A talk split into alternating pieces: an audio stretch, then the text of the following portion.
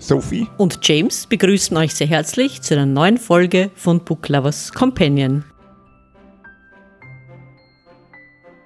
Unsere neue Episode 12 zum Thema Buch versus Film. Dazu gibt es ja immer wieder geteilte Meinungen. Wir haben ja schon einmal darüber gesprochen, wie wir das handhaben. Zum Beispiel lesen wir das Buch vor, schauen uns dann den Film an oder schauen wir den Film an und lesen dann das Buch. Weil du das gerade sagst, Sophie. Äh, ich weiß nicht, ich glaube immer, wir sind ein bisschen konservativ unterwegs mit unserem Podcast. Ich meine, aller Episode 12, um auf das Thema Buch versus Film zu kommen. Harry Potter fällt mir da jetzt spontan wie war es mit Episode 12, drei Viertel oder so? Ich meine, das war mal irgendwie äh, Stimmt. was anderes, ne? Ach, so ist es. Plappernde Teetasse schüttelt den Kopf. Wieso? Kindsköpfe. Ah, Kindsköpfe. Ja, so schaut's aus. Ja, gut, vielleicht können wir das wieder rausschneiden. Na, muss nicht sein, das passt schon. Wir sind's ja gewohnt. Also, wie handhabst du das? Plappernde Teetasse. Zuerst das Buch, dann den Film oder umgekehrt? Das, was zuerst ins Kino kommt, hätte ich gesagt. Ne? Wenn das Buch zuerst ins Kino kommt.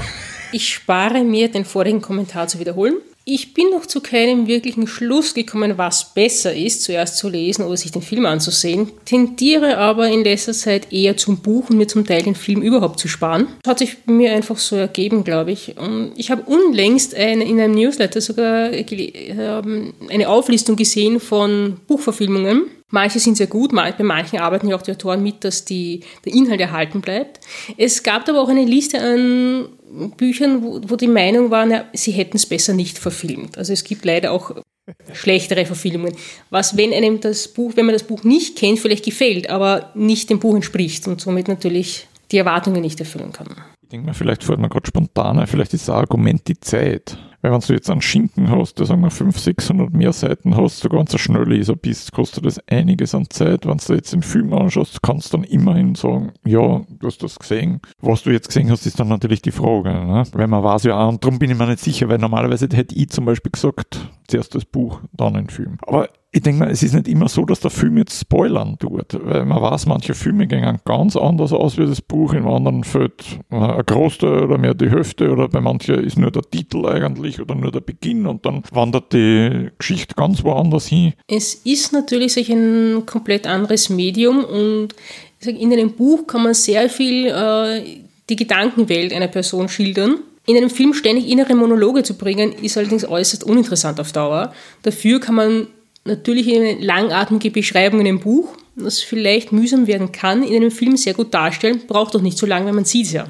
Aber ich sage, wenn ich den Film vorher sehe, habe ich, also ich zumindest, ständig das Bild, das ich gesehen habe beim Lesen vor mir. Das heißt, du meinst die Schauspieler? Das ist, finde ich, überhaupt ein absoluter Nachteil vom Film, dass wenn du dann nur jetzt das Buch vor dir hast, das Buch liest, dass der Charakter der schaut so, ich meine, ich sage jetzt wirklich, der schaut so aus, wie es dann du sehen willst. Ne? Weil wenn er gut beschrieben ist, nicht so detailliert beschrieben, sondern so, dass du ungefähr eine Zeichnung hast, dann schaut er genauso aus, wie es dann du sehen willst. Wenn du ihn einmal im Kino gesehen hast und wenn womöglich die Casting-Abteilung einen schlechten Tag gehabt hat und da irgendwem dann genommen hat für die Rollen, ne? und du hast dann den Typen dort, dann sagst du ja, um Gottes Willen, ne? was macht der da, wie kommt der da her, ne? der passt überhaupt nicht für die Rollen. Ne? Und vor allem, wenn du dann hängen bleibst an dem. Ne?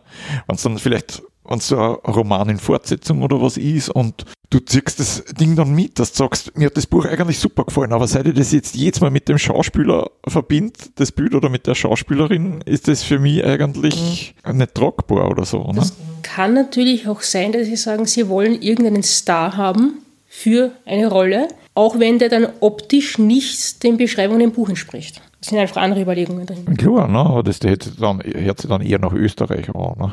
Irgendwie so Postenschacher beim Film, ne? österreichischen Film gibt es ja quasi nicht mehr. Nein, aber ich sage jetzt mal, äh, man weiß, dass äh, wenn gewisse Leute in einem Film mitspielen, dann gehen so und so viele Millionen sich den Film ansehen, egal ob das sie stimmt, den Film interessiert oder nicht. Das stimmt natürlich, weil die gehen nur wegen anschauen. So jemand wollen. Ich will mir da jetzt nicht outen, aber ich gehe ja wegen einem Cumberbatch, ne? egal ob man der Film jetzt interessiert oder nicht. Ne? Ja, nicht nur du, ich glaube im, im Theater ist es genauso. Leute, die sonst nicht ins Theater gehen oder sich einen Shakespeare anschauen, die gingen dann nur wegen Cumberbatch oder Ray Fiennes ins Theater. Stimmt, hat natürlich wiederum, sag ich mal, einerseits den Vorteil, dass vielleicht jemand auf den Geschmack von Theaterstücken kommt, der sonst nicht gegangen wäre. Also, okay, der spielt jetzt mit, jetzt schaue ich mir es halt an. Vielleicht entdecken sie da was Neues. Auch wenn die anderen dann um die Karten rauf müssen. Das ist ein anderes Problem. Das stimmt. Wie schaut es dann aus zum Beispiel? Es gibt ja auch oft bei Serien, also von Star Trek kennen wir das ja, dass Bücher verwendet werden als Weiterführung für die Serie. Also die Serie ist aus zum Beispiel und es erscheinen dann Bücher, die dann eine bestimmte Zeitspanne, Zeitperiode aus der Serie herausnehmen. In dem Universum spielen. Genau, zum Beispiel. Kennt ihr das? Ich meine, ich kenne das, wie gesagt, von Star Trek. Ja, ich meine, ich kenne das auch, wo dann, ich meine, bei Star Wars, glaube ich, hast du das ja auch so ähnlich, wo dann irgendwie Dings und dann Ableger, die dann zum Teil früher sind, die Ableger nicht verfilmt werden. Mittlerweile werden die Ableger zum Teil auch verfilmt, ne? wo ich auch nicht weiß, ob das jetzt immer gescheit ist. Aber ja, aber ich denke mal, wenn das dann so weitergeführt wird, hast du ja eigentlich nicht mehr das eigentliche Problem Buch versus Film. Ne? Das stimmt. Aber das, was ich nur zu, dazu sagen wollte,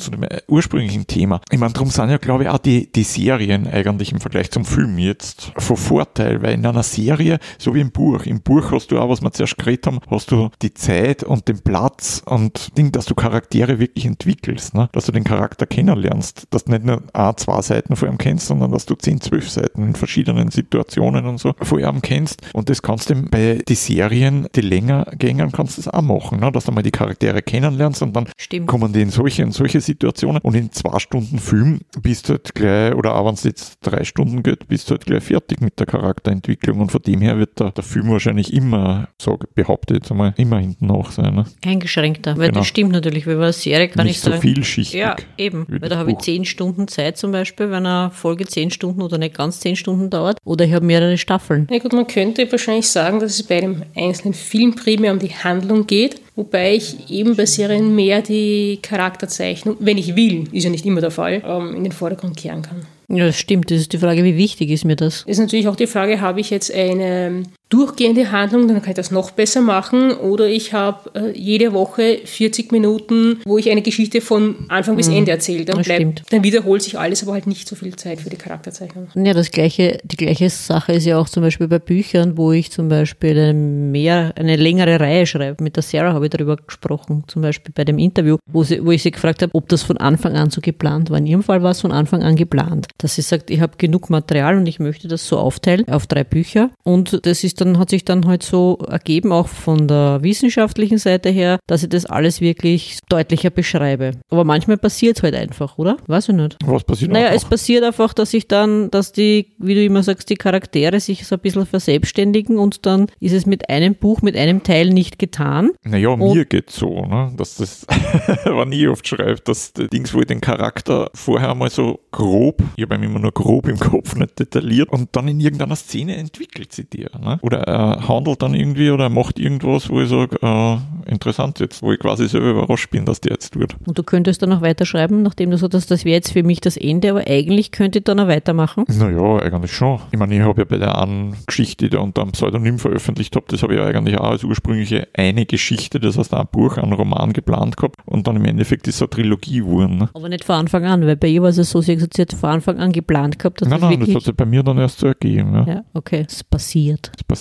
genau. Was sind bei dir für dich die Filme, wo du sagst, das hat gepasst zum Beispiel? Auch weil das ist ja immer die Frage, ich habe das Buch vorgelesen und dann sehe ich den Film und denke mir, hm, naja, war jetzt nicht so. Gibt es da irgendwas, wo du sagst? Harry Potter 1 bis 5. Fällt mir jetzt nichts ein. Ich habe es jetzt auch nicht, weiß nicht, ob ich so viele, wo ich wirklich das Buch gelesen, den Film gesehen habe. Und dass ich es dann so vergleiche, ist mir nicht bewusst. Kann, ich kann es wirklich nicht sagen, also mir fällt jetzt nichts ein dazu. Die Harry Potter Filme waren gut, die fand ich gut. Ich fand auch den Herrn der Ringe gut von Peter Jackson. Ja, ich kann eigentlich nicht mitreden, weil bei beiden, muss ich sagen, kenne ich die Bücher nicht. Von beiden die Bücher nicht gelesen.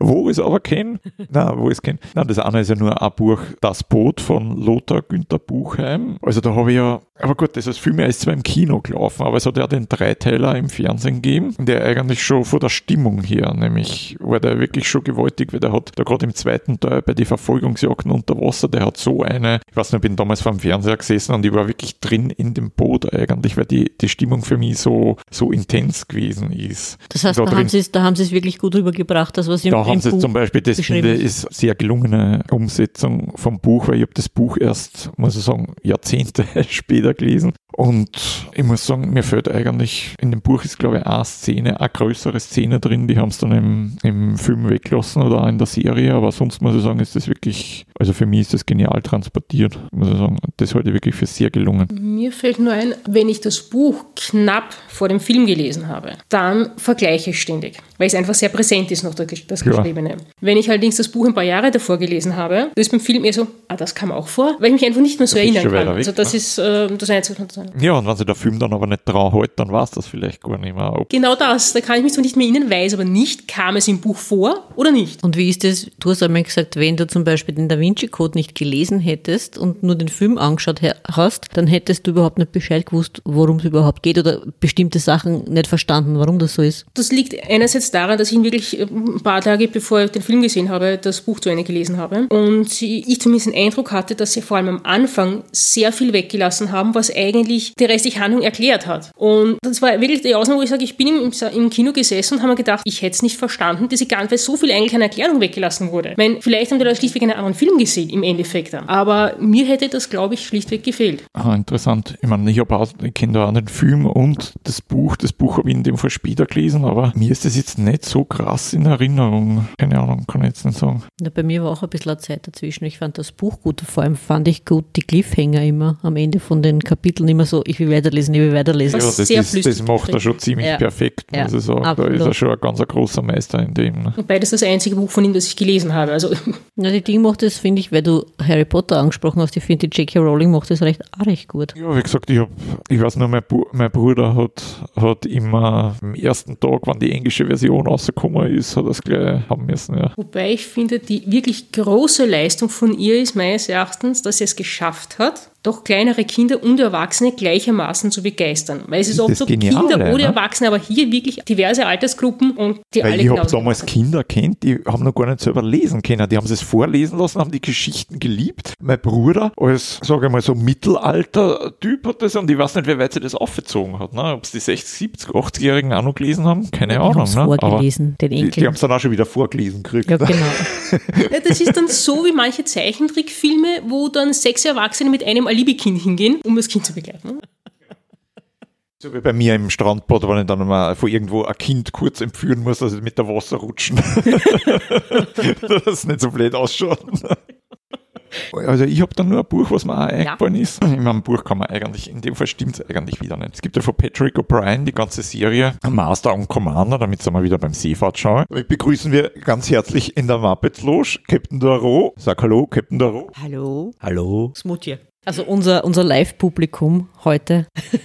Captain Doro und Co., also Captain Doro und Smutje. Ja, auf jeden Fall Master und Commander, aber was ich drauf gekommen bin, ich meine, die Umsetzung, die war ja mit Russell Crowe und mit, mhm, mhm, ich weiß nicht, wie hat der Dr. Maturin, äh, von wem ist der, genau, Paul Bettany ist, ist der gespielt worden, also war genial. Und, aber so viel ich mitgekriegt habe, ist ja der erste Teil von der ganzen Serie, was nicht, sind 21 Bände oder sowas in Summe von Patrick O'Brien oder ist der 21. nicht mehr ganz fertig, kann mich jetzt nicht genau erinnern. Es gibt ja den ersten Band, der heißt Master und Commander, aber ich habe den dann gelesen und sie haben das eigentlich, finde ich, auch wieder irgendwie geschickt gemacht, weil sie haben auch von anderen Teile irgendwelche spannenden äh, Sachen da rausgenommen und in die Episode einbaut. Und ich denke mir, ja, wenn du da ein Gefühl hast und das irgendwie geschickt machst, und meiner Meinung nach haben sie das jetzt nicht so schlecht gemacht. Also für mich war der Film sehr stimmig, aber er jetzt nicht unbedingt an das Buch gehalten hat. Also mir, mir hat er gut gefallen. Ja. Das muss ja nicht sein. Also was ich zum Beispiel interessant finde, dann zum Beispiel bei Serien oder als Serie herausgekommen, worüber wir schon öfter gesprochen haben, waren zum Beispiel die Hercule Poirot Bücher,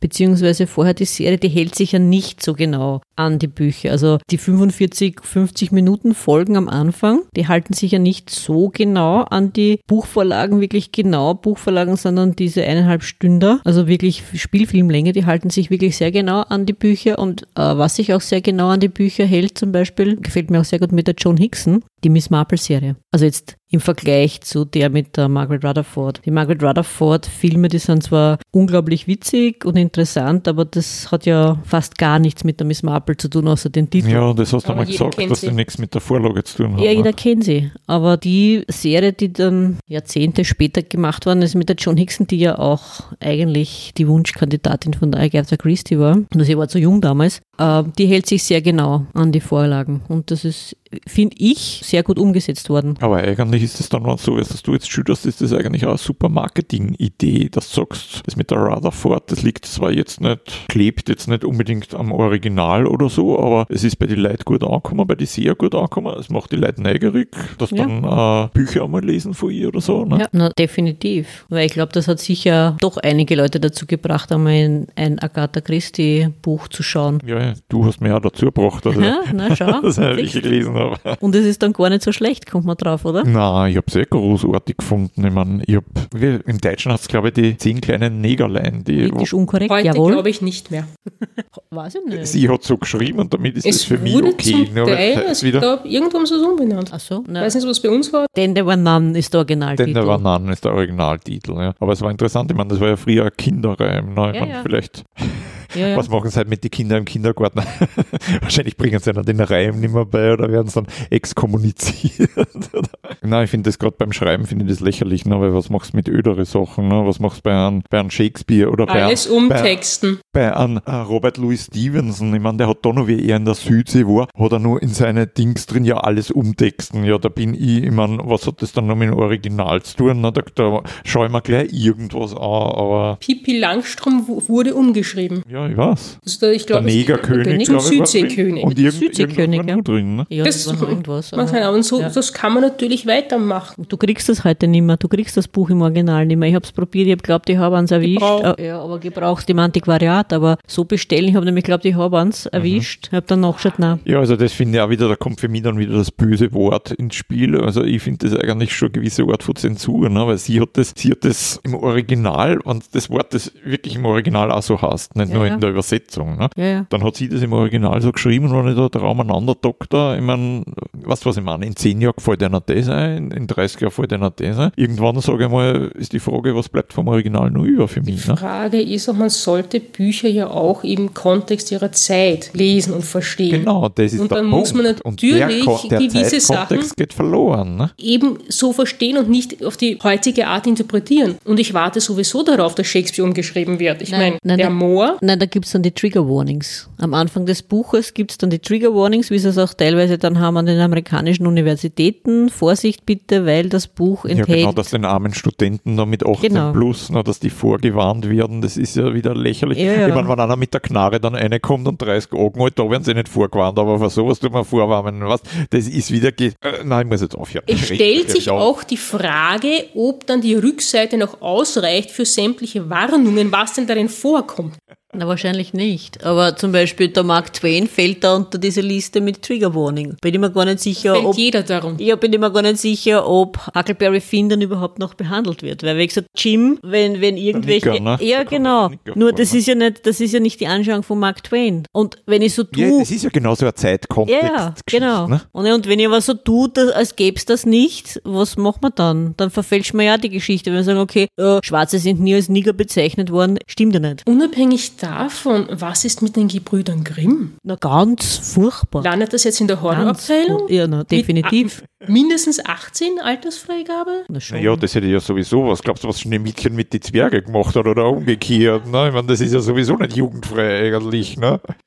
Wie das in der Kinderabteilung gekommen denkst ist, du das doch weiß ein klein wenig eingleisig. Das glaube ich jetzt eigentlich nicht. Ach, findest du? Er denkt wieder an Schneewittchen und die sieben Zwerge. Ja, mir wäre eingefallen, die böse Hexe und Hänsel und Bei Gretel. Episode 12 oder Ja, 12. ah, ja. Ich glaube, du denkst eher an die böse Königin und nicht Hexe. Aber sie haben natürlich ein paar Bücher das tragische Schicksal erlitten, dass sie für Erwachsene geschrieben wurden, allerdings zumindest im Deutschen zu Kinderbüchern verkommen sind. Was natürlich äh, ihnen auch nicht recht tut. Ich sage jetzt nochmal Gullivers Reisen zum Beispiel. Ja, das ist kein Kinderbuch eigentlich. Das ist ein Buch für Erwachsene. Aber auch eben sowas wie Huckleberry Finn oder ähm, die Schatzinsel und so weiter, das waren eigentlich keine Kinderbücher. Ja, dann ist wieder die Frage, genau, warum ist das passiert? Ne? Ich vermute mal Vermarktung, aber Na, ich glaube auch vom Inhalt her ein bisschen. nur weil vielleicht ein Kind vorkommt, ist es noch kein Kinderbuch. Ich weiß ja nicht, ob man das bei uns so gesehen hat. Weil man, ganz ehrlich, Brüder Vielleicht Grimm wollte und man es von der hohen Literatur wieder mal abspalten. Naja, aber die, Bü die Bücher oder die Erzählungen der Brüder Grimm, die das ja nur gesammelt haben, hat man ja auch verwendet als Erziehungsmaßnahme. Natürlich, Und vielleicht hat sie man- grauslich. Ja, ja, eben. Und vielleicht hat man gedacht, machen wir das mit denen genauso. Oder vielleicht fallen die auch in diese, in diese Kategorie. Wobei man Kinder natürlich damals nicht so verhätschelt hat. Deswegen hat man ihnen die Ja. Märchen ja. Stimmt natürlich. Kinder waren ja kleine Erwachsene. Das war ja erst etwas des 20. Jahrhunderts, wo man gesagt haben, die, die Kindheit ist nicht dasselbe wie wenn ich erwachsen bin. Also gibt es Filme,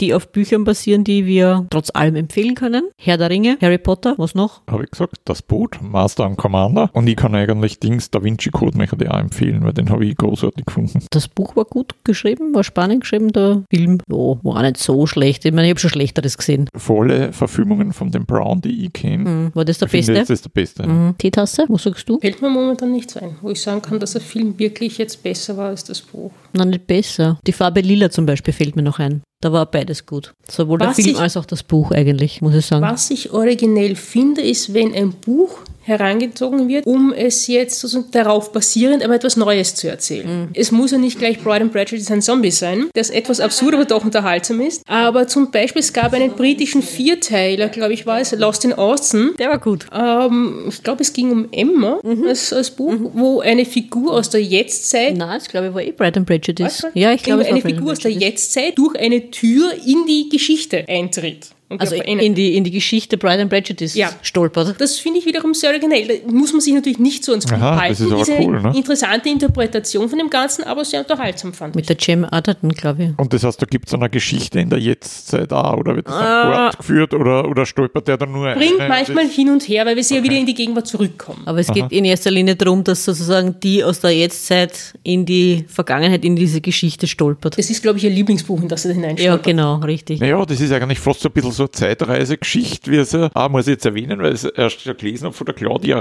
meine, das ist natürlich noch nicht verfilmt worden, aber wo die auch tausend Jahre eigentlich zurückspringt, immer in die Wikingerzeit, Ah, was ich eigentlich auch total faszinierend gefunden habe. Und was mir auch spontan einfällt, weil du sagst da irgendwie so durch, fällt mir spontan ein, wie ist das, ist das der erste oder zweite Teil von Lewis Carroll Lewis, gibt es das? Nein. Ah, C.S.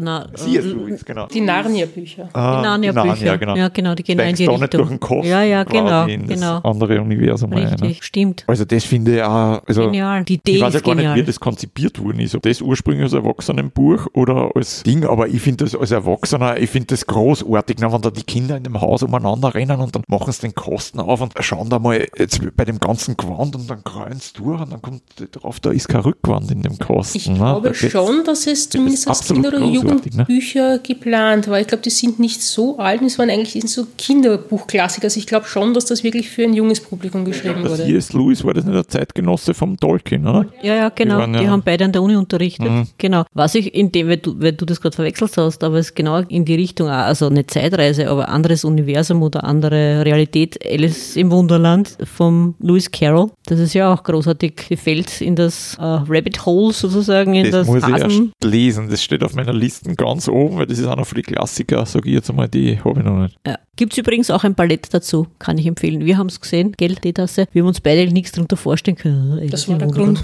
Wie machen wir das ohne Worte? Ne? Und ich finde, die haben das total gut umgesetzt. Aber man muss die Geschichte kennen, finde Ja, ich. Und, aber und- ich, ja. Ballett ist halt eine eigene Sache. Also Ja. ohne einen Inhalt zu kennen, ich glaube, ich kann man nicht viel äh, aus der Das Geschichte stimmt. interpretieren. Das stimmt. Also in groben Zügen sollte man es kennen, damit man weiß, was passiert, aber sie haben es wirklich gut umgesetzt. Na gut, dann danken wir ganz herzlich unserem Live-Publikum. Bitte Applaus für das Live-Publikum. Super Show gewesen heute. Also so wie es aussieht, hat Captain Doro die Stimme verlassen. Oje, oje. Ja, auf jeden Fall, das war das Feedback von unserem Live-Publikum, die beide in der Muppets Lounge sitzen und äh, versuchen, keinen Krach während der Aufnahme zu machen. Danke, danke. Wissen wir sehr zu schätzen. Dankeschön. Und unserem Gast der plappernden Teetasse. Dankeschön. Wir hoffen, auch die Episode hat euch gefallen und auf ein Wiederhören bei Book Lovers Companion freuen sich Sophie. und James.